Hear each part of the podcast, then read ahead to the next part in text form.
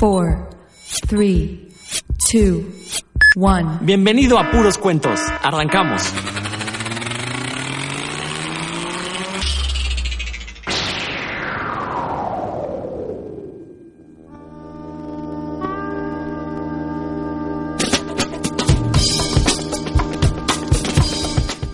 Sean bienvenidos a una emisión más de Puros Cuentos, un programa de Circo Volador Radio dedicado a los cómics y toda la cultura ñoña que tanto nos gusta. Yo soy Rodrigo Vidal Tamayo, me da mucho gusto recibirlos con este clima agradable acá en la capital yucateca. Todo el día ha estado nublado acá, a diferencia del DF que cuando se nubla es horrible porque hace frío y está triste. No, acá la, la nublosidad es una, una bendición, la verdad, baja la temperatura, hoy estuvo lloviendo, la verdad es que ha hecho un, un clima muy agradable como para salir a jugar o algo así. ¿Y cómo estás por allá, mi querido Roberto Murillo? ¿Cómo te va? Hola, ¿qué tal mi querido Rodro? Buenas tardes a ti a todo el auditorio y en cabina. También por aquí nubladón en Tlaxcala, aquí sí se siente un poquito de frío, pero así me gusta de hecho el clima. Así está muy rico para salir a dar la vuelta. No debe de ser. Y le mandamos un muy afectuoso saludo y un grandísimo abrazo a Héctor McCoy, que quien por cuestiones personales pues no pudo acompañarnos el día de hoy. Sin embargo, mi querido Héctor, pues sabes que estamos contigo y con tu familia. Te mandamos un abrazo a ti y a todos los, los que te importan. Eh, no, no nos olvidamos de ti. Y bueno, pues el día de hoy tenemos un programa mixto, eh, que aparte también íbamos a tratar un tema, pues no, no, no es cabroso, pero un tema así más bien tristón eh, con los recientes suicidios de, de- de personalidades de, de la farándula, que la verdad yo estoy un poco sorprendido, por ejemplo, en el caso de Anthony Bourdain, yo la verdad, o sea, se- sabía de su existencia, pero jamás he visto su programa, y la verdad es que me sorprendió mucho ver a toda esta gente que de veras se sintió mal por, por su muerte, más cuando pues la muerte vino por su propia mano. Ahora, eh, la cuestión del suicidio, pues, tiene un componente moral que creo que ninguno de nosotros puede juzgar. Eh, no sabemos si se suicidó por depresión, no sabemos si a lo mejor le habían... Bueno, a lo mejor ya se dijo que fue por depresión, más bien yo no sé si fue por depresión, no sé si a lo mejor le habían detectado una enfermedad terminal y decidió este, evitarse el sufrimiento, no lo sé, no lo sé, pero bueno, cada quien su vida. Eh, lo curioso es que aquí el señor Anthony Bourdain, pues eh, resulta que aparte de ser chef y personalidad de la televisión, pues también era escritor de cómics, en sus ratos libres escribía cómics, por ahí escribió algunas cosas que ya nos platicará Roberto en un rato. Pero antes de eso, hay un tema que se nos había pasado mencionar como estuvimos fuera del aire ahí algunas semanas, eh, pues no habíamos hablado de la última edición de la convención La Conque, esta eh, pues ya mítica, ya legendaria convención de cómics mexicana que, como bien recordarán, pues regresó el año pasado con eh, la bomba de que trajeron Stan Lee. Y justamente una de las preguntas que hicimos en este programa es, ok, ya trajeron Stan Lee, ¿qué van a traer el siguiente año? Y la respuesta pues fue un rotundo nada. Básicamente, eh, eh, ya la, convención fue a principios de mayo, ya, ya fue hace mes y medio. Y la verdad es que resulta triste que los organizadores no hayan sabido capitalizar tanto monetariamente como eh, eh, a nivel de fama, pues, el éxito de la primera. La verdad es que da lástima escucharlo, haberlos escuchado en, el programa de radio de René Franco, eh, ni siquiera intentando justificar lo injustificable, más bien haciéndose güeyes totalmente, ¿no? A ambos organizadores. La verdad es que fue, fue patético ver la supuesta defensa de por qué este año no habían tenido tantos visitantes. Pero no me extraña, ¿no? Eh, Roberto, creo que ya estaremos de acuerdo en que el organizador principal, Luis Gantús, pues ya es el tercer evento que arruina. El primero fue la mole, y la, la- perdón, la Conque original, el segundo Festo y ahora esta nueva versión de la Conque que pues únicamente lleva dos ediciones y parece ser que va en picada, ¿no? ¿Tú cómo lo ves? ¿Estoy, exager- estoy exagerando? Eh, bueno, ya lo habíamos comentado aquí también hace tiempo, desde que pasó la primera con lo de Stan Lee, ya habíamos dicho, bueno, ¿qué sigue después de Stan Lee? Mencionamos aquí algunos nombres, algunas personalidades, y habíamos visto que sí había posibilidades de traer algo que pudiera igualar la cantidad de, de asistentes, ¿no? Desgraciadamente lo que nos imaginábamos, pues no, nunca llegó a verse por ahí. Eh, también platicamos que en algunos de los correos eh, que más me enviaba la Conque de información, pues estaba Rosario Dawson, la estaban promoviendo como pues mucho en la, al menos en las redes y pues definitivamente de Rosario Dawson a, a Stan pues hay una gran, gran, gran brecha, ¿no? Lo que nos imaginábamos con el lanzamiento de Akira o de Akira, pues era un anuncio más o menos de ese tamaño para un asistente de la Conque, sin embargo no fue así. En los periódicos de Querétaro, lo que más se publicitó fue este homenaje a Edgar Vivar, al señor Barriga, ñoño, como lo quieran conocer, y fue a lo que más se le dio cobertura. Salió en la televisión de allá, en los periódicos, en esas revistas, en programas de radio, etcétera, etcétera, y este año fue lo que más se le dio difusión a la Conca. Entonces, si comparamos a Edgar Vivar con, con Stan Lee, pues caray, nada que ver una cosa con la otra, sobre todo porque pues ya habíamos visto en años anteriores cómo los eventos empiezan a alejarse poco a poco de los cómics y comienzan a voltear hacia otros medios de entretenimiento, ¿no? Aquí no va a ser el tema para debatir hoy, sin embargo, escuchar en el programa que ellos se preparaban para una entrada de 50 mil asistentes y tuvieron alrededor de 30 mil, pues es prácticamente la mitad de lo que, de lo que esperaban. Y pues René Franco sí se escuchaba bastante preocupado por la parte de, las pérdidas y del, dinero, ¿no? Por ahí llegó a mencionar en algún momento que pues no le iba a quedar a deber a nadie, aunque él se quedara sin dinero, ¿no? Sin embargo, él sí estaba cuestionando la permanencia de, de la Conque, de decir qué pasará el siguiente año, no lo sabemos. Luis Gantú se escuchaba un poco más confiado, que decía, no, pues así pasa siempre, el próximo año nos reponemos. Sin embargo, pues eso ya lo veíamos venir desde hace un año, lo comentamos aquí mismo, ¿no? ¿Qué traes después de, de Stan? Si no estabas preparado para eso, híjole, ya vimos que hay otros pesos pesados que puedes traer, la mole trajo recientemente a Frank Miller, pues es otro de esos pesos pesados, y pues yo creo que la que pudo haber hecho algo similar, sin embargo no sé si fue por falta de tiempo o qué pasó, pero pues no, no nos llamó. Estuve recientemente en Reynosa con unos amigos que me invitaron a su podcast. Saludos a los de Omelet. Y bueno, algunos de ellos han viajado a la Conque, viajaron a Querétaro, han viajado a la Mole también. Y pues este año definitivamente no encontraron nada atractivo para aventarse el viajecito. Y pues ya con eso te está dando un parámetro de cómo un año anterior pues te avientas a viajar desde Reynosa hasta Querétaro y al siguiente año dices, no, pues mejor me espero al 2019 y a ver qué nos traen por allí. No, definitivamente tendrían que levantar con algo, eh, por hacer un chiste bobo más pesado que, Edgar Vivar para el siguiente año. Tendrían que, remontar, eh, pues, probablemente no al nivel de Stan Lee, va a ser como empezar de nuevo otra vez pero pues si nos vamos a volver a quedar con los cuates de los cuates de Humberto, pues yo creo que nunca vamos a volver a ver el éxito que tuvo la primera con que en Querétaro, ¿no? Entonces, híjole, pues yo la verdad les deseo lo mejor, ojalá que la convención siga eh, por muchos años más. A mí me agradaba la idea de que ya se hicieran cosas fuera de la Ciudad de México y pues que trajeran a, a estas personalidades. Ojalá que para el siguiente año nos estén dando una buena sorpresa y no nos quedemos en el actor de una serie o empecemos a caer ya en los actores de doblaje que vemos en la mayoría de las convenciones chiquitas de por aquí de provincia y pues que poco a poco se vaya haciendo esto más chiquito, ¿no? La verdad, pues yo escuché confiado a Gantús, yo espero que tenga por ahí un invitado, un as bajo la manga que digas, wow, ¿no? Digo, ya trajeron a Aragonés, ya trajeron a Stan Lee, pues que podemos pensar por ahí en un par de, personas que podrían jalar bastante gente. Sin embargo, acuérdense que los cómics pues, se mueven también por mucho de, esto de los personajes populares y los autores populares. Tendríamos que ver quién es popular ahorita. Vamos a ver qué tal le va a esta convención que va a traer a Jim Lee. Vamos a ver qué tal tiene asistencia. Por lo pronto en las redes sí se ve bastante movimiento. Y pues si estos quads lo pueden hacer con Jim Lee, yo no veo por qué no la con que puede regresar por ahí el próximo año con una noticia que nos caiga de sorpresa a todos. Mencionas dos cosas muy interesantes. Una que efectivamente Luis Gantús se confía mucho de traer a los amigos de Humberto, pero realmente Humberto Ramos, ¿cuántos amigos pesos pesados de la industria que tendrá? ¿No? Eh, por ahí se hablaba, el año, pasado, el año pasado creo que iba a venir J. Scott Campbell, ¿no? Y al final de cuentas canceló, o si vino.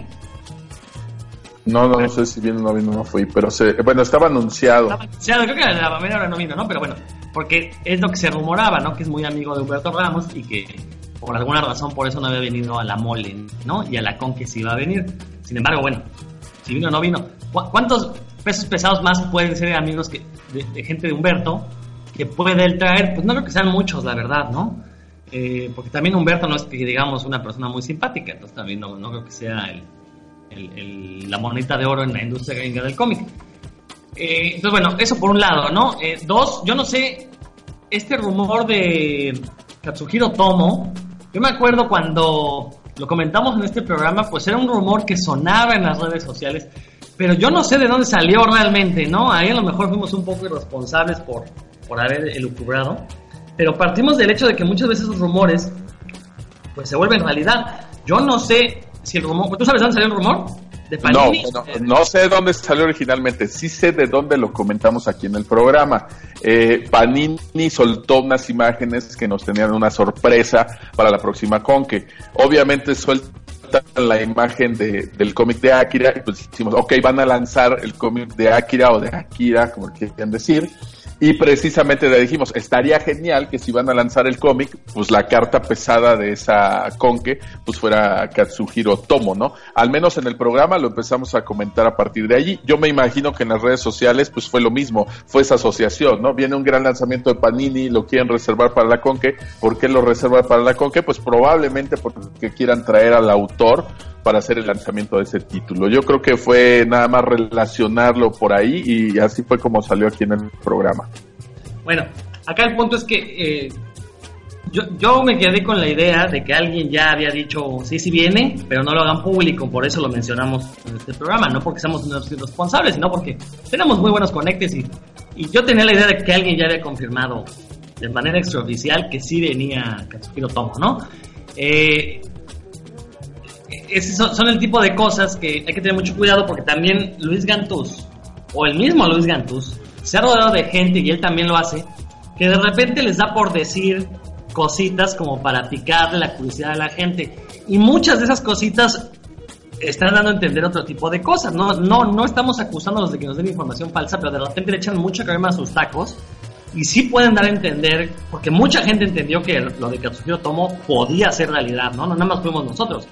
Como bien dices, en redes sociales se tragaron el cuento, ¿no? Entonces, habrá que ver quién le está llevando las redes, ya sea a Panini o a, o a, o a la Conque, porque por ahí dieron a entender que sí era un hecho que venía, entonces hay que tener mucho cuidado.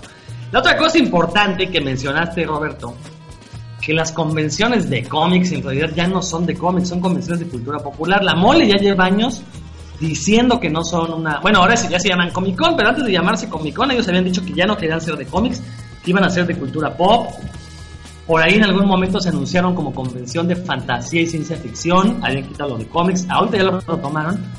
Pero eso me da a pensar si realmente los cómics siguen siendo tan populares como lo fueron, no sé, hace 10 años aquí en México, ¿no? Recordemos que hace 10 años pues tuvimos este mini boom, empezaron a llegar estas compañías eh, a publicar cómic en español, hasta que llegamos a un punto en el que había muchísimo material de licencia en México publicado en español, quedándose en los anaqueles.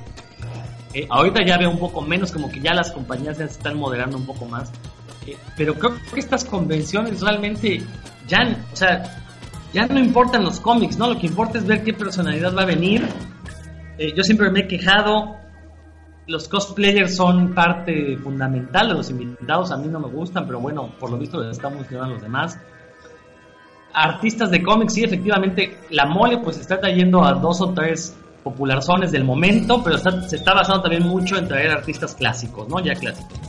El caso de la con que creo que no están haciendo una labor de scout como hace la mole, no están contactando a los personajes. Yo creo que se están limitando a los contactos de Humberto Ramos y eso los está limitando muchísimo, ¿no? Como que no se están encargando de traer a muchísimas otros eh, eh, autores que a lo mejor a la mole se le están pasando. Y creo que es ahí porque la, la Conque no tiene un departamento de, de, de- de- ¿cómo se llama? De relaciones públicas, pues, que esté en contacto con, con los artistas, ¿no?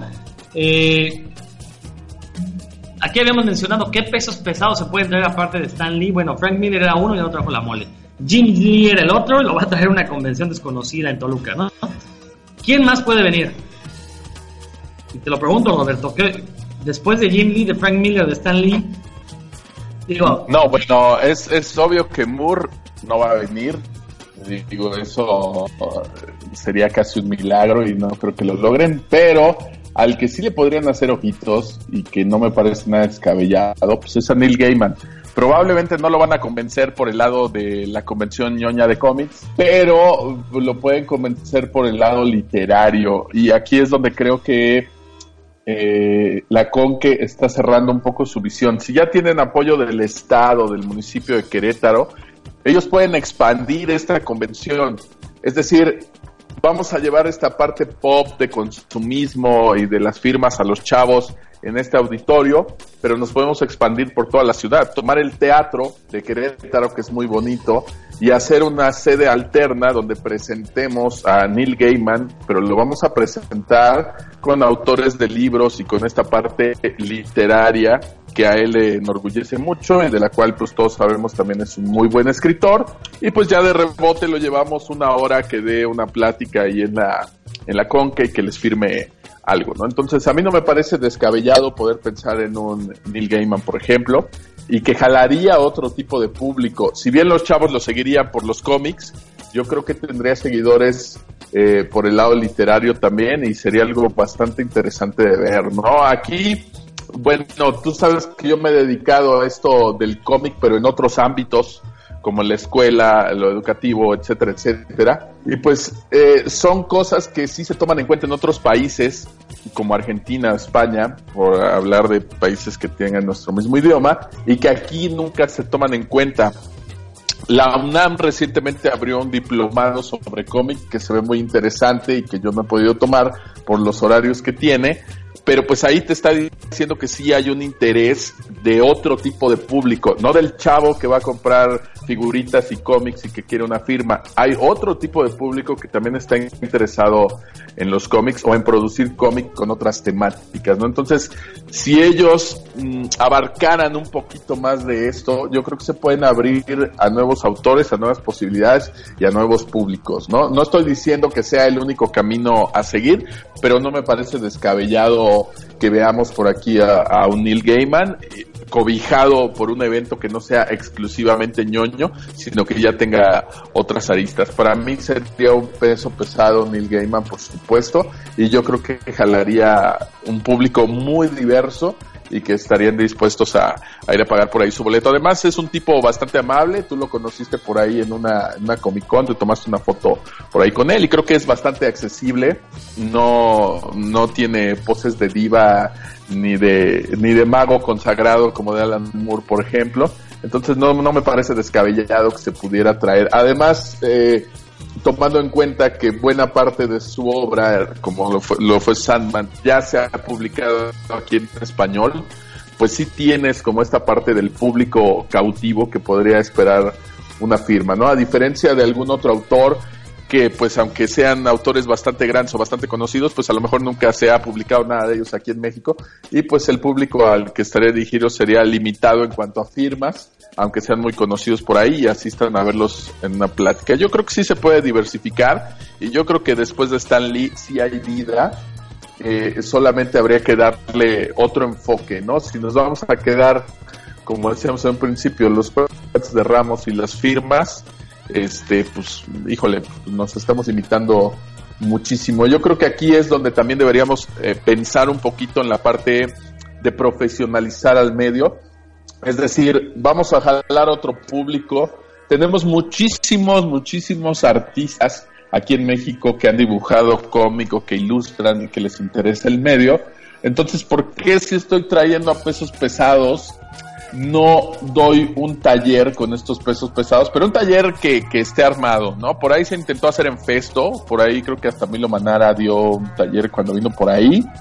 Entonces, retomar esta parte, armarlo de una manera como una masterclass, es decir, donde puedan entrar más asistentes y no nada más un taller reducido a 30 personas. Vamos a organizar una masterclass y estás jalando a otro tipo de público, a más gente y estás ayudando a profesionalizar el, medio del cómic aquí en México. Entonces, yo creo que todavía tiene muchos lugares para donde voltear la conque, eh, solamente por hablar de un par, pero pues, se nos podrían ocurrir 20 más y yo creo que sí se puede y puede sobrevivir. Además tiene el apoyo del Estado y del municipio y yo creo que ahí es precisamente donde puede apoyarse para abrirse a estos nuevos temas, nueva exposición, nuevo público. Yo creo que todavía vamos a ver con que para un rato estamos esperando un trancazo como lo fue Stan Lee, sin embargo, pues yo no creo, no creo que una o tiene dos opciones, una o empezar otra vez poco a poco irnos acomodando al público, ir jalando público tomando en cuenta los 30 mil asistentes de este año,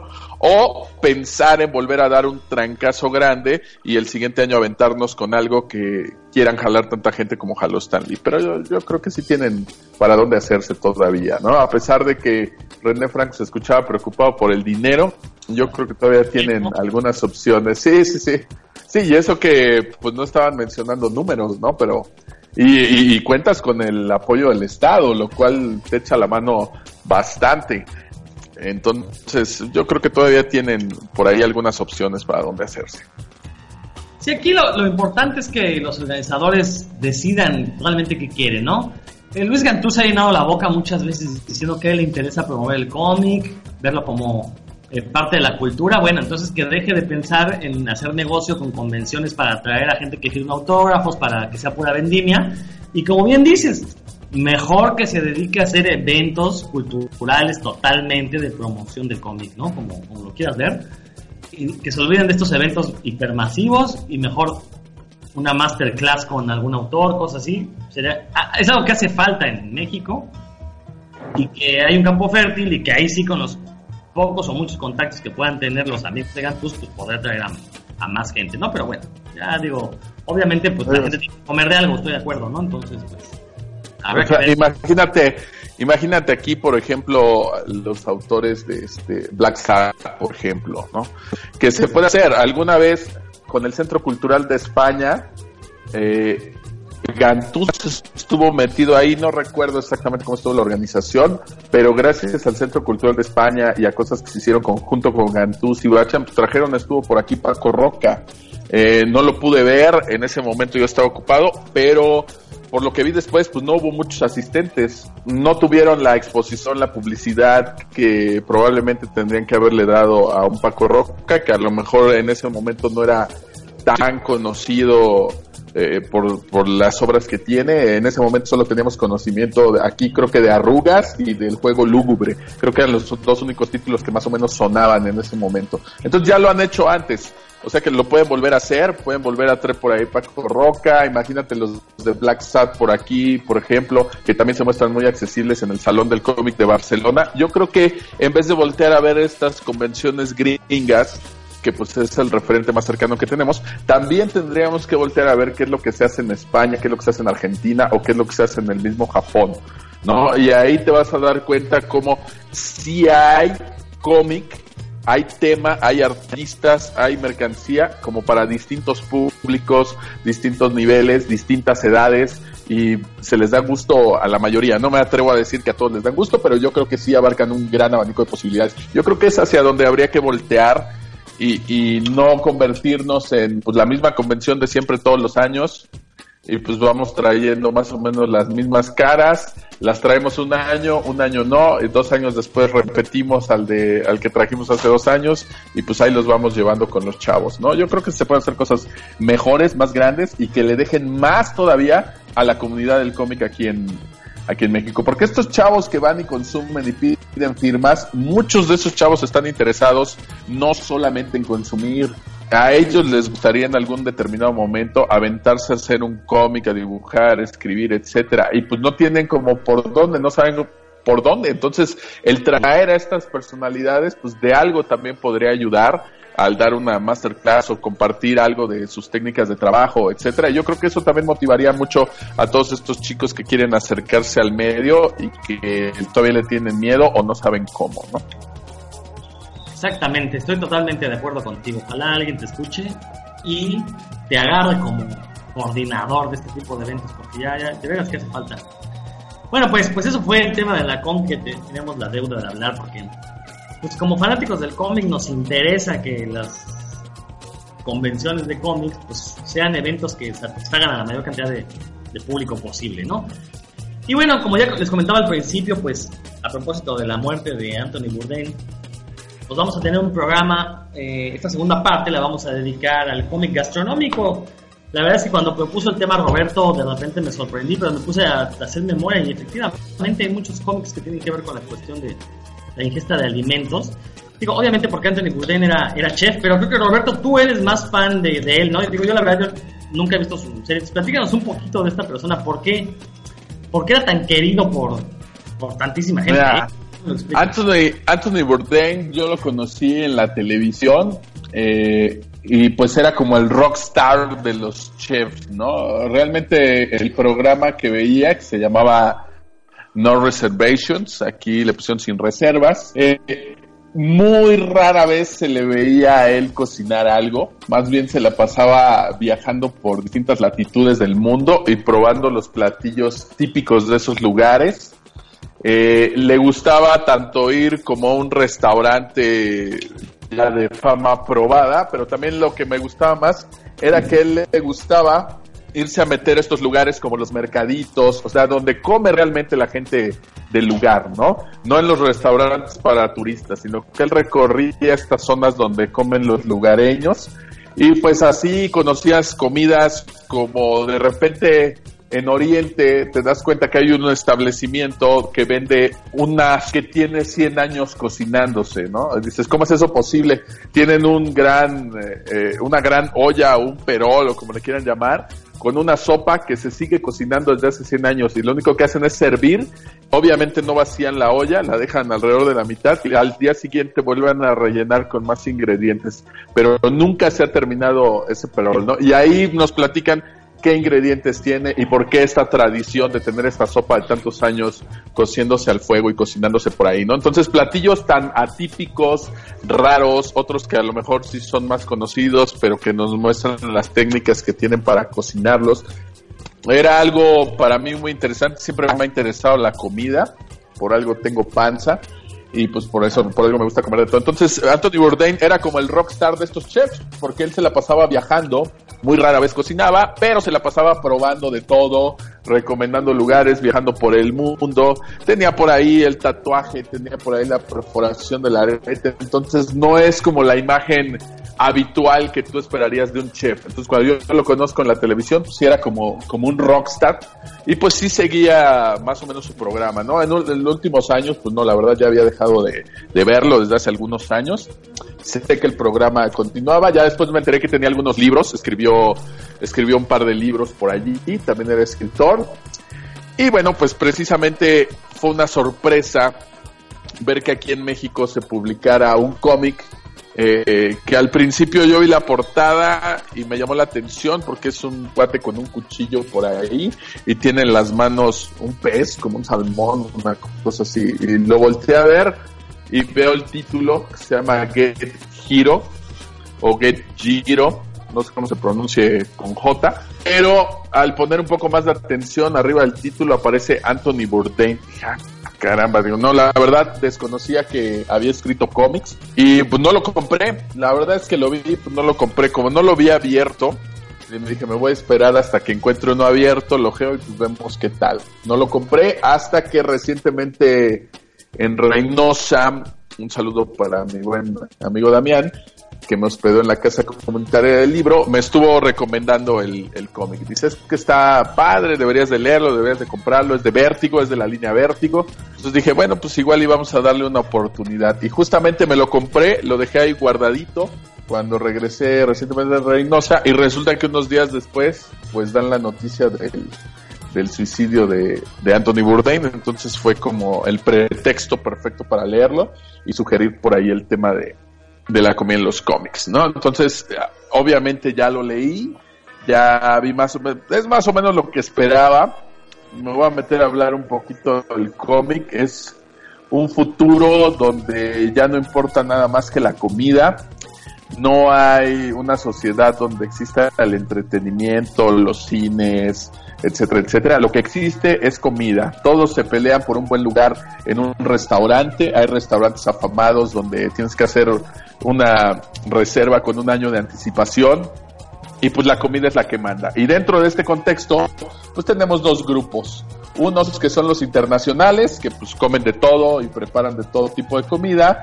Y otro lado que son los vegetarianos que ellos todo orgánico, todo natural, las plantitas, etcétera. Estos dos grupos pues chocan entre sí, es como si fueran dos visiones políticas distintas, como si fueran dos mafias diferentes, y ambos grupos están peleados por la distribución del alimento, que es muy escaso, el alimento de buena calidad, los ingredientes de buena calidad son muy escasos en este mundo, entonces ambos pelean por tener el dominio y por tener el control. En medio de toda esta bronca, pues llega ahí este personaje que se llama Hiro, que tiene un pequeño restaurante en, en, el área no céntrica de la ciudad, un área alrededor donde están los peorcitos restaurantes, pero resulta que él se comienza a hacer de fama porque es muy bueno, cocina de la manera tradicional, el sushi, por ejemplo, y prepara, prepara todos estos platillos típicos con ingredientes de la más alta calidad que nadie sabe cómo consigue. Entonces, estos dos bandos comienzan a pelearse por él, por añadirlo a sus filas y le ofrecen mil cosas, ¿no? Le ofrecen ingredientes los que él quiera, los más exóticos, de primera calidad, a primera hora del día, le ofrecen un lugar justo en el centro, etcétera, etcétera. Y obviamente tratan de seducirlo a ver a cuál de los dos bandos se va. La historia es muy simple realmente, porque de hecho desde la mitad pues, ya nos están revelando que ninguno de estos dos bandos realmente lo quiere con él, lo que quieren es deshacerse de él, no les conviene que un tipo así empiece a cobrar fama dentro de la ciudad y pues nos van dando cosas que son de repente obvias, ¿no? Como que un vecino de él le dice, tú deberías organizarnos a todos y entonces derrocar a estos cuates y tomar el control. Entonces ya estamos viendo desde antes de la mitad de la historia que lo quieren poner como un salvador, es una historia muy simple y lo que sucede pues es que él trata como de darle entrada a estos dos bandos y dice me voy a ir contigo y al otro también le dice me voy a ir contigo y lo que hace es ponerles como una trampa para que al final terminen destruyéndose entre ellos. Eh, y él pues obviamente no quiere estar en medio de esa, de esa pelea, pero pues termina involucrado allá a la mitad. Es algo muy simple, no tiene grandes giros la, la trama. Yo creo que pues no me gustó tanto, realmente la ilustración pues creo que le, le, falta. No me gusta la paleta de colores, que de repente un personaje tiene un pantone y 20 páginas después ya tiene otro y digo, ah, pues sí, sí es el mismo personaje. No me gusta esa inconsistencia de repente. Siento que también en los rostros a veces le falla aquí. Eh, los, el otro coescritor que le ayudó a hacer el guion se llama Joel Rose, no lo conozco y el arte es de Langdon Foss. Y pues creo que no es como eh, muy consistente. De repente hay páginas que le echa ganas y los fondos se ven padres, la ciudad se ve padre, y otros donde se brinca todo eso y pone un panel muy simple, sin fondos, sin iluminación, sin nada, y de repente se ven como esos altibajos. La historia, pues está entretenida, pero la verdad, pues es eh, totalmente prescindible. No es un título necesario en una biblioteca. Para pasar un buen rato está bien. Eh, lo que les gustó a mis squads que me lo recomendaron, después les pregunté por qué, pues es que nunca habían visto un cómic que tratara de esta temática de comida y que fuera violento y que hubiera sangre. es una historia que bien podría filmar Tarantino porque este cuate haciendo sushi tiene un cuchillote para cortar pescado y les rebana el cuello a un par de personas, entonces se ve sangre y todo este tipo de cosas. Yo creo que es más bien lo que les llamó la, la atención y por eso se fue al sello de vértigo. Pero como historia, eh, pues creo que sí le falta. La verdad le falta bastante porque es muy, muy, muy predecible, es muy plana, lo que no quiere decir que sea completamente mala, es entretenida, lo lees ahí en un rato, pero pues no, definitivamente no es, no es una compra obligada. Por ahí te mandé otra imagen donde Anthony Bourdain ha escrito otros cómics, además de este. Hay uno que se llama Hungry Ghost. Tantito, este, ahorita esto que mencionas, ¿no? De que la historia a lo mejor no es tan buena. a ver quién se pregunte, bueno, ¿por qué Vértigo se animó a, a publicar un cómic de estas características? Pues obviamente tiene que ver con la fama de Anthony Bourdain, ¿no? El, el puro nombre de él iba a vender. Y bueno, tenemos este cómic que la verdad a mí me provocaba curiosidad cuando lo vi, dije, ¿de qué se trata esto? Pero la verdad sí confío en tu criterio, Roberto, y ahora que me dices que, pues la verdad es un cómic que está hecho más para vender por el nombre de Anthony Bourdain y no tanto por la calidad del mismo, pues la verdad es que creo que me lo voy a ahorrar. Este, no sé qué tal está la traducción, porque también es una de las limitantes en mi caso para no leer cómic en español, porque de plano las, las traducciones son horribles, ¿eh? Pues creo que la traducción no está tan mala porque precisamente no hay tanto trabajo de diálogos entre los personajes.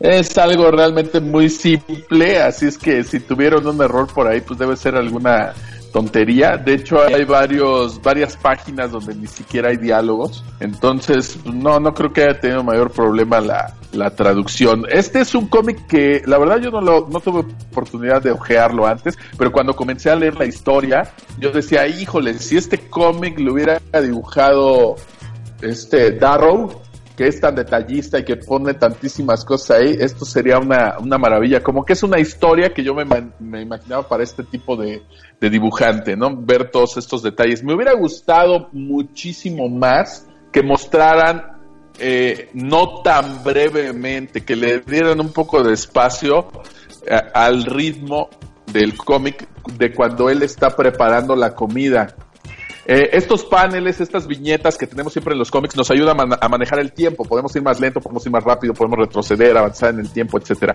Me hubiera gustado que ese juego de viñetas sirviera para mostrar cómo es la técnica de hacer un sushi, de cortar un pescado, de preparar el arroz, de servirlo, etcétera. Hacer un poquito de énfasis en esa parte del chef que creo que nos pudo haber dado Anthony Bourdain, ¿no? Ahí es donde te das cuenta como un guionista como Alan Moore, que es tan detallado, tan específico, que le dice al dibujante, le va, en este cuadrito le vas a dibujar esto y este arrocito debe de estar en la esquina, ahí con una manchita, ahí te das cuenta de la importancia de ser descriptivo y el trabajo de, de guion, ¿no? Entonces, aquí siento que es lo que le falta a Anthony Bourdain y a Joel Rose, que lo ayudó con el, con el guion. Yo creo que nos pudieron haber mostrado un poco más de esta parte culinaria. Se van mucho como una película hacia el lado de la acción, hacia el lado de los trancazos, hacia ver qué va a pasar con estos dos grupos. Y bueno, pues es realmente el típico conflicto que puedes leer en cualquier historia, solamente que aquí está tomado como pretexto la comida y hay dos bandos, los vegetarianos y los otros que sí comen de todo, ¿no? Fuera de eso, no pasa realmente nada. El personaje sí se me hizo interesante. Yo creo que tenía una buena idea por ahí Anthony Bourdain. Desgraciadamente no lo desarrolla como yo esperaría en la historia. Se queda básicamente en lo mismo. No vemos ni una gran vuelta de tuerca, ni un conflicto que no sea predecible, ni un final que te sorprenda o sea, ese tipo de cosas que pude haber esperado el cómic, pues no, no están aquí, la verdad. Está entretenido y ya, a secas, ¿no? O sea, realmente no, no da para más el cómic. Habría que buscar qué otros títulos ha escrito él, como ese de Fantasmas Hambrientos, y pues ver qué tal. Creo que me llamó más la atención ese porque son como historias cortas y aparte le hicieron distintos ilustradores. Ese no se ha editado por aquí, pero pues voy a ver si lo consigo digital, le echamos un ojo y a ver qué tal. Por lo pronto este, pues ahí nos platicarán en las redes eh, quienes lo compraron y si les gustó, si no les gustó. Por lo pronto creo que a mis cuates sí les pareció novedoso por el tema de la comida y de que es un chef y pues nunca habían visto como este tipo de cosas en, en los cómics de superhéroes que ellos compran, ¿no? Pero fuera de eso, la verdad, pues la historia es bastante plana y en momentos llega a ser muy, muy, muy predecible y te deja por momentos sí queriendo saber un poco más del personaje. El personaje de repente te revelan que está todo tatuado como un yakuza pero trae dragones y de repente trae motivos culinarios y te dejan ver que en el pasado fue una especie de soldado.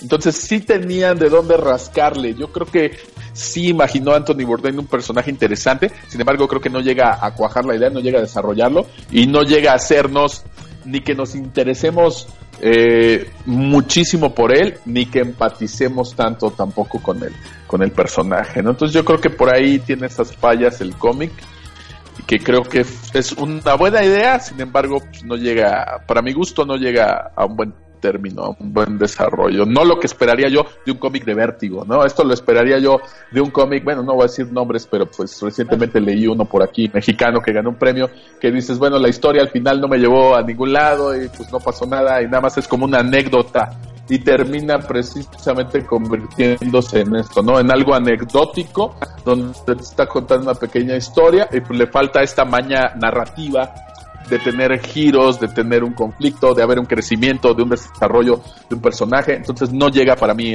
hasta ese punto, ¿no? Y aparte mencionas algo importante, ¿no? Eh, lo escribe Anthony Bourdain con esta otra persona, que no conocemos. No me extrañaría que fuera un guionista de televisión, ¿eh? que más bien originalmente la historia estuviera pensada para una película, para, eh, para un programa televisivo, y pues por eso es que todas estas características que mencionas, ¿no? Atinadamente. Sí, como bien dices, ahí me, me mostraste este que se llama Hungry Ghosts, que la verdad se me antoja mucho más, ya de por sí desde la portada donde vemos este espectro japonés. Habrá que echarle un ojo a ver qué tal. Bueno, ya que estamos hablando de cuestiones de comida, tú me recordaste un, no es tanto un cómic en el sentido tradicional, me recordaste un libro eh, hecho por nuestro nuestra gloria del cómic, eh, ese personaje que todo mundo este, ama, aunque realmente no se pongan a cuestionar si lo que nos dice es cierto. Estoy hablando de Eduardo del Río Ríos. Él tiene varios libros dedicados a la cuestión de la ingesta de alimentos. El más popular es uno que se llama La panza es primero, que la verdad es que cuando lo leí, bueno, para que no lo sepa, yo estudié la carrera de biología. Cuando leo el libro de la panza es primero, lo empiezo así, desde la primera página empiezan a salir mentiras acerca de la digestión humana, entonces dije, a ver, a ver, que hay un problema, ¿no? A partir de ahí me puse a revisar el resto de mi corta bibliografía de Rius y justamente ya con eh, la sabiduría que te da la edad, pues me di cuenta que muchos de sus libros tienen mentiras, tienen datos tergiversados, tienen datos fuera de contexto, vamos, la verdad es que el señor no es ese dechado de comunicación que nos han hecho creer sus fans, la verdad es que tiene muchas, muchas, este, eh, eh, muchas faltas que, bueno, quizás en su momento a lo mejor no eran tan graves porque era la única forma de enterarse de determinados temas, pero yo la verdad soy de la idea que si vas a hacer un trabajo de comunicación, pues tienes que tener la responsabilidad y no decir mentiras. Por eso mencionaba al inicio del programa la cuestión del chisme de Katsuhiro Tomo, que no lo inventamos nosotros. Nosotros escuchamos el rumor y nada más pues, lo utilizamos para ganar el chisme, ¿no? Pero bueno, el caso de Rius y este libro de la panza es primero, eh, donde el señor pues intenta demostrar que la alimentación moderna es el culpable básicamente de todos los problemas de la, de la humanidad. Desde la pobreza, bueno, pasando por la desnutrición obviamente, hasta eh, cuestiones como la homosexualidad. Casi, casi el Señor nos dice que si hay homosexuales es porque estamos comiendo porquerías, ¿no? Según él. Pero bueno, eso no es lo importante. Lo importante es que eh, a, lo largo, del libro, eh, pues nos habla de por qué es malo comer carne, dando razones que usualmente, bueno, que todavía los, los vegetarianos hoy en día siguen utilizando, razones totalmente falsas. Eh, según él da argumentos biológicos basados en anatomía, basados en evolución. Bueno, no, de hecho con evolución ni se mete porque seguramente el señor ni sabía de eso. Pero la cuestión anatómica empieza a decir una sarta de mentiras que cualquier persona que haya visto cómo es el sistema digestivo durante la secundaria se va a dar cuenta que, eh, que, son eso, mentiras, ¿no? Entonces, la verdad, yo quedé muy enojado. Insisto con la cuestión evolutiva, ni se mete. Por ahí hace comentarios de repente que no existe ningún simio que coma carne, lo cual es totalmente falso. Todos los simios son, somos omnívoros, todos absolutamente comemos tanto plantas como animales. Eso, eso, eso no, no, no está discusión. Eh, eh, bueno, por ahí también se pone, obviamente el señor era como eh, enemigo del progreso, entonces es medio quimiófobo, por ahí se pone a hablar de todos los aditamentos que se le ponen al, a los alimentos, los cuales sí, cuando escribí el libro, muchos de esos aditamentos, efectivamente, algunos de ellos se comprobó a la postre que eh, eran precursores de cáncer, pero no todos lo eran así. Y no todos los aditamentos son, son eh, carcinogénicos, ¿no? Eh, por ahí también, bueno, básicamente el objetivo del libro La panza es primero es convertir a la gente al vegetarianismo, ¿no? por ahí dice que si comemos carne, por eso somos, por eso existe la desigualdad social, unos argumentos sacados de la manga que la verdad no, no, no, no bueno, mire, nada más me acuerdo y hasta me, se me olvida del coraje, se me olvidan las cosas que iba a decir, ¿no? Pero la verdad es que Eh, es de estos libros que ya uno los lee dice, bueno, ¿cómo es posible que se sigan que sigan siendo editados? ¿Cómo es posible que la gente los siga leyendo y que la gente se los siga creyendo? Y no es el único libro eh, de Ríos relacionado con el tema. Tiene por ahí uno que se llama, ay, de la Coca-Cola, ¿cómo te acuerdas? ¿Te acuerdas cómo se llama, Roberto? No, no me acuerdo cómo se llama de la coca, pero sí tiene como tres. es la droga ah. que, ay, que, que tomamos, algo así. Que bueno, ahí más bien se pone a hablar sobre la cuestión capitalista de la Coca-Cola, pero también se mete con cuestiones de todos los males que se han achacado a la Coca-Cola. Aquí sí quiero ser enfático en algo. Los médicos desde la antigüedad saben que el veneno está en la dosis. No tiene nada de malo tomar Coca-Cola, salvo que van a engrandecer sus arcas cada vez que compran una Coca-Cola. Pero que te tomes una Coca-Cola a la semana no te va a hacer absolutamente ningún problema. El problema es el abuso en el consumo de este tipo de, alimentos. ¿no? La Coca-Cola está llena de azúcar, está llena de gas carbónico que una vez consumida se transforma en ácido carbónico y puede tener ahí consecuencias eh, en los huesos sobre todo. Pero bueno, el señor no se mete con esto, él simplemente quiere demostrar que consumir Coca-Cola es un, acto satánico y eh, te va a eh, ir muy mal si consumes Coca-Cola. Y en último lugar, el último libro que sacó de este tema, ya me está afectando el Alzheimer, se me olvidó el, el título, pero era también un libro que se metía con las corporaciones y los alimentos, sobre todo tocando la, la cuestión de los organismos transgénicos. Recordemos que los organismos genéticamente modificados son el estandarte de la gente que no entiende nada de ciencia y que le achaca los problemas sociales a aquello que no comprende. El señor sacó un libro justamente para denostar los organismos transgénicos con las mentiras que se la pasan repitiendo los activistas en contra de los transgénicos. Ahora, aquí hay que ser muy claros. Existe evidencia a favor y en contra de que los organismos transgénicos pueden traer problemas a la salud. Es mayor la evidencia en contra, es decir, es más probable que no hagan daño a que sí lo hagan, pero pues hay evidencia de ambos lados. El gran problema con los transgénicos es la contaminación ecológica y ahí sí hay evidencia, la evidencia está al parejo entre que si pueden contaminar y acabar con poblaciones silvestres, o, pueden no hacerlo, está al parejo, pero bueno, este señor no le preocupa toda la cuestión científica y se la vive ahí dando estos argumentos diciendo que los organismos transgénicos, básicamente, con todo y que el señor era ateo, su argumento principal es que los organismos transgénicos como no, son naturales, son malos. O sea, lo que está diciendo, como no los hizo Dios, entonces son, son del diablo, ¿no? La verdad es que me parece, me parece eh, ¿cuál sería la palabra? Grotesco, que todavía siga, se siga leyendo Arrigos en el siglo XXI. Entiendo que lo hayan leído en los años 60, 70, ya pasaron 60 años, ya pasaron 50 años de... Ya la información es más fácil de conseguir, ya no le hagamos caso a Arrigos, en serio, ya bajémoslo de ese pedestal, pongámoslo como lo que fue, sí, a lo mejor fue una persona contestataria para el contexto de los años 70, pero en el contexto actual ya se nota ridículo. Es como esos maestros de universidad que siguen siendo marxistas, o también ya se demostró que el marxismo fuera de la teoría no funciona porque no toma en cuenta las pasiones humanas, ¿no? Pues básicamente es lo mismo, no se mete con... de hecho, sus libros no tienen rigor científico alguno.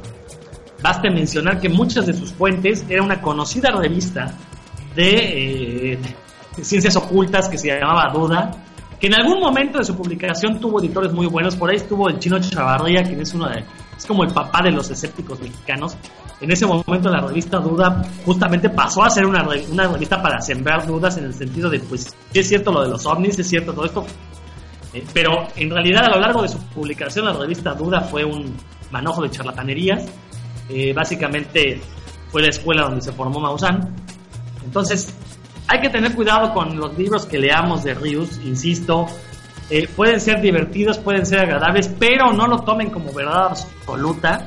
Y sobre todo, tomen en cuenta que esos libros ya, la gran mayoría tienen no menos de 40 años. ¿no? Entonces hay que tener mucho cuidado porque es información, en el mejor de los casos, información obsoleta, en el peor, información completamente falsa. ¿Tú cómo ves, mi querido Roberto? No, pues precisamente tengo una bronca porque cuando voy a las escuelas hay maestros que siempre me están cuestionando y dicen, pero ¿por qué nunca menciona a Rius? Tenemos libros de Ríos en la biblioteca, ¿por qué no los menciona? Eh, obviamente no me voy a tomar el tiempo para explicarles lo que acaba de explicar aquí mi querido Rodron, entonces siempre les digo, bueno, lo que pasa es que Rius eh, me los quito fácil de encima diciéndoles que él sí pretende enseñarme acerca de un tema. Entonces, él pretende enseñarme del capitalismo, del marxismo, del vegetarianismo, de lo que sea, y entonces los chicos ya no caerían en mi trampa del cómic. Entonces, así me los quito encima. Pero sí hay muchos maestros que me preguntan, ¿eh? me dicen, oye, ¿por qué durante su charla nunca menciona a Rius? Tenemos libros de Rius en la escuela, yo tengo en la casa, y bueno, pues básicamente es porque tampoco soy un gran fanático de, de Rius. No tengo cuatro o cinco libros de él, la mayoría me los regalaron porque obviamente lo asocian y piensan, ah, pues te gustan los cómics, te gustan los libros, ah, pues te voy a regalar un libro de, de Rius, ¿no? Pero no, la verdad es que creo que de todos los que tengo he terminado uno o dos de leer nada más, y eso porque no traen mucho texto, no ni así. Pero no, bueno, de pasando a Rius, pues hay muchos otros títulos que seguramente no nos va a dar tiempo comentar acá, pero está el de uno que se va de repente a lo chistoso y luego hacia lo grotesco, que es el de Don Taquero de Trino, eh, donde nos muestra ahí las eh, peripecias de los taqueros para darnos de comer ahí. Y bueno, ahí yo creo que hay muchos de los comiqueros, de quienes hacen cómics actualmente que se formaron como en esa escuela, ¿no? Entre Rius, entre Trino, Gis, y lo peor es que creo que toman los chistes menos logrados y creen que ya eso es hacer cómic. Tiene algunos bastante buenos, alguno donde sale Snoopy y que ese sí me hizo reír porque se querían echar al plato al Snoopy para hacerlo tacos, ese me pareció gracioso, pero hay otros que ni son graciosos y se van a lo grotesco, donde el taquero nada más dice eh, que le va a echar hongos de sus pies al taco. Y eso es todo, el chiste. Entonces, tiene de repente este libro como que muchos altibajos.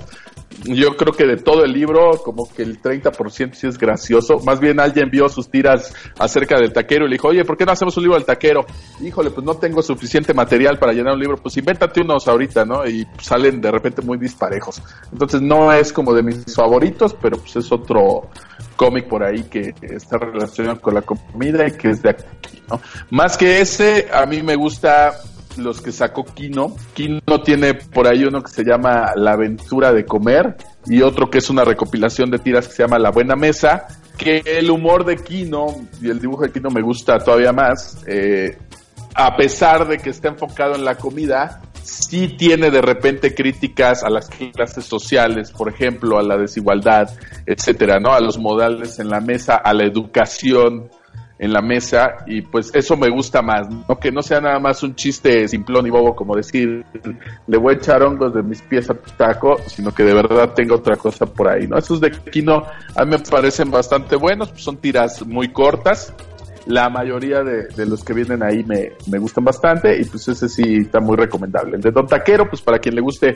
el humor de Giz y Trino, pues ya sabe a qué aventar por ahí. Sin embargo, no creo que este Don Taquero sea como de sus mejores de sus mejores libros, ¿no? Pero bueno, son algunos de los que se han editado aquí en español que podemos conseguir.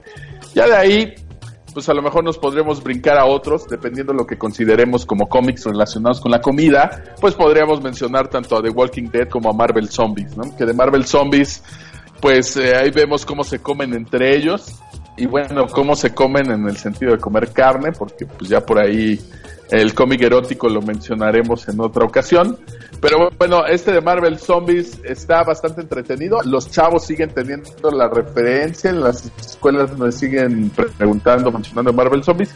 Sin embargo, cuando yo lo leí tenía una expectativa muy muy alta del cómic y cuando vi el arte pues creo que sí me quedó mucho de ver, ¿no? Esto de dejar en las, el, cuando consumen las vísceras o la carne, pues sí es como una técnica para mostrarlo en primer plano, pero yo lo que quería ver era precisamente eso, ¿no? Como lo que hace The Walking Dead, mostrarlos ahí en primer plano. Yo entiendo que Marvel haya querido cuidar su imagen y decir, pues no puedo mostrar en primer plano Spider-Man comiéndose ciertas partes de Mary Jane, una pierna, el cuello, etcétera, pero pues yo creo que si ya lo iban a hacer, lo hubieran hecho bien, ¿no? Como cuando un médico tiene que amputar, dice, pues hay que amputar generosamente, ¿no? Córtale hasta por acá, ¿no? Eso fue a lo mejor lo que no me gustó mucho del título de Marvel Zombies. The Walking Dead, pues ese lo dejé de seguir hace, hace mucho.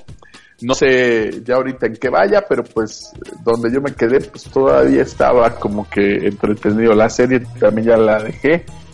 no tengo idea. El de Walking Dead lo veo que lo siguen vendiendo por ahí en Sanborns.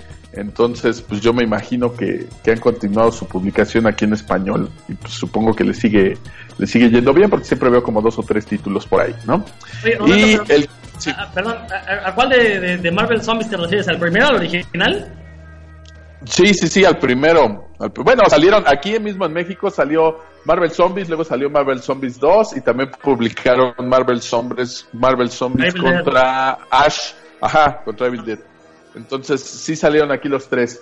Pero pues básicamente en el segundo sí se muestra por ahí de repente uno que otro cuadro. Pero pues no, yo creo que eh, vaya el arte de las portadas era fenomenal en comparación de, de, lo que trae adentro, ¿no? En la parte gráfica de ver estos cuerpos putrefactos, las vísceras y todos, eh, pues vaya, es lo que yo me esperaba ver dentro del cómic y pues jamás fue, jamás fue de esa manera, ¿no? Las portadas pues, son maravillosas, la historia pues sí tiene, tiene sus momentos, tiene sus momentos por ahí, la verdad bastante entretenidos. Es una historia entretenida y pues creo que sigue siendo bastante disfrutable. Creo que lo único que no me acabo de convencer fue precisamente esta, estos jueguitos que hicieron con el arte de querer esconder el primer plano de, del devoramiento de vísceras de carne y todo esto, ¿no? Eso es lo que, que no me acabo de cuajar aquí. Aquí, bueno, creo que todavía lo siguen pidiendo por ahí, no sé cuántas ediciones ya habrá tenido, yo nada más tengo las primeras que sacaron en grapas y luego los compilados. Y ya después de eso ignoro si lo volvieron a editar o no. El que creo que sí sigue todavía es el de Chew, el de Chew, que originalmente lo publicó Image y aquí lo publica Kamite. Eh, lo empecé a comprar, bastante interesante, es la FDA, esta eh, de drogas y alimentación de Estados Unidos y él es un detective de esta asociación. Él padece algo que se llama cebopatía, es un cebópata, lo que quiere decir que cuando él prueba cierto alimento, pues a él le vienen estas imágenes, estos, estas visiones de todo lo que tiene que ver con dicho alimento. Es decir, si prueba carne, pues él sabe cómo mataron al animal o cómo lo cocinaron o qué le pusieron, etcétera, etcétera. Lo cual le da por ahí pues un toque interesante porque como un superpoder de los cómics, pues es como de lo último que te hubieras imaginado, ¿no? El único alimento que no provoca en él esta condición o que no la desata, pues es el betabel. Entonces por eso come mucho betabel, ¿no? Aquí están en un futuro donde ya se prohibió la carne de ave eh, debido a la gripe aviar, se prohibió su consumo, entonces se trafica con esta carne y él anda investigando pues crímenes que tienen que ver con, con toda esta situación, ¿no? Está, no lo leí todo, lo dejé de seguir por ahí, empecé a comprar los primeros, luego cancelaron la publicación, la, la demoraron un rato y luego lo volvieron a publicar. En ese inter yo lo dejé de seguir, pero era una mezcla entre CSI con humor negro y pues obviamente con estos elementos que de repente son graciosos o de repente son inverosímiles o no te hubieras imaginado de primera instancia en, en un cómic, ¿no? Entonces, este eh, no lo he terminado de leer, pero las críticas siguen siendo bastante buenas. Eh, creo que el, el cómic continúa muy, muy bien. Yo esperaba que mi querido Héctor nos hablara un poco más de él el día de hoy. Sin embargo, pues aquí nada más le estamos contando como el puro inicio de la, de la historia. Ya espero que en otra ocasión Héctor esté por aquí para contarnos un poquito más de ese cómic. Él sí lo siguió más números que yo, ¿no? Pero es, al menos la premisa me resultó bastante interesante cuando salió. Mi problema es que ya no estoy en edad de andar comprando grapas cada 15 días o cada mes. Yo prefiero agarrar los TPBs y pues vámonos, ¿no? Las grapas se me pierden, no sé a dónde las dejé, se maltratan o algo y por eso dejé básicamente de seguirlo, ¿no? Pero está bastante interesante y pues, creo que la historia continúa así. Fue muy popular en su corrida en Estados Unidos. Aquí creo que todavía no se ha terminado de publicar, ¿eh? Entonces, pero podría equivocarme. Ya tiene mucho que me separé de eso. Desgraciadamente nos quedamos sin tiempo, Roberto. Muchísimas gracias por haber estado aquí en Puros Cuentos. Nos escuchamos la siguiente semana y nos dejamos ahora con Psicocinema.